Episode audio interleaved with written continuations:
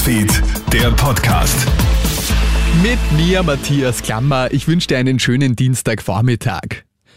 Wird jetzt sogar der Schulbesuch zur finanziellen Zerreißprobe. In nicht einmal zwei Wochen geht im Osten Österreichs wieder der Unterricht los. Und gerade der Schulstart ist laut einer aktuellen Berechnung der Diakonie richtig teuer.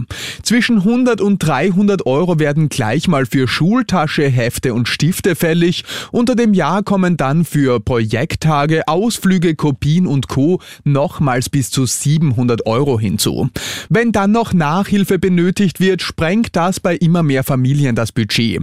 Die Politik muss rasch handeln, sagt Diakonie-Sozialexperte Martin Schenk. Man kann bei der Schülerbeihilfe was machen. Wir könnten schauen, dass man die Lernförderungen in den Schulen verbessert. Und was auch ganz wichtig ist, der sogenannte Chancenindex. Das ist ein, ein Instrument, das Schulen unterstützt, wo eher Kinder sind mit weniger Geld. Gibt es jetzt Pilotprojekte, das sollte man einfach flächendeckend ausrollen.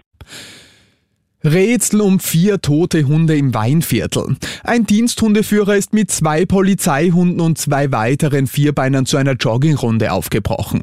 Alle Hunde sollen laut Polizei Maulkörbe getragen haben. Während der Joggingrunde soll dann eines der Tiere Erschöpfungserscheinungen gezeigt haben. Daraufhin soll der Mann mit allen Hunden nach Hause gefahren sein, doch während der Fahrt sind alle vier Hunde im Auto gestorben.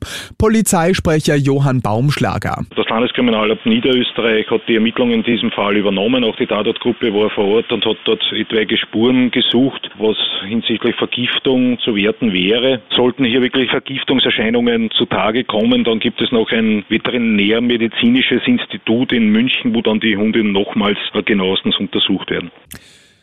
Russland setzt nach Angaben des ukrainischen Militärs seine Angriffe im Gebiet um das größte europäische Atomkraftwerk in Saporischja fort. Es habe erneut Artilleriebeschuss und Luftangriffe gegeben, teilt der Generalstab heute mit. Die US-Botschaft in Kiew warnt davor, dass Russland in den kommenden Tagen verstärkt Angriffe auf zivile Infrastruktur und Regierungseinrichtungen planen könnte, da wichtige Feiertage anstehen. FPÖ-Chef Herbert Kickl hat sich gestern im ORF-Sommergespräch einmal mehr für die Aufhebung der Sanktionen gegen Russland ausgesprochen. Zudem ersucht er um Verständnis für das Staatsoberhaupt, denn der Konflikt habe eine Vorgeschichte. Kickl zeigt sich zudem überzeugt, dass die Sanktionen Europa in eine Wirtschaftskrise treiben würden. Und Hunde können vor Freude weinen. Das haben jetzt japanische Wissenschaftler herausgefunden.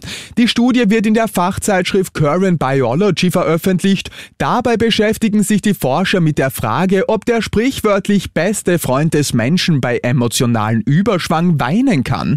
Und tatsächlich, die Vierbeiner sind in Glücksmomenten nahe am Wasser gebaut, vermutlich hormonell bedingt. Die ganze Story habe ich dir auch online auf kronehit.at gestellt. Und das war's schon wieder mit den wichtigsten Infos bis jetzt. Den nächsten Podcast und das nächste Update gibt's dann wieder am Abend. Schönen Tag dir.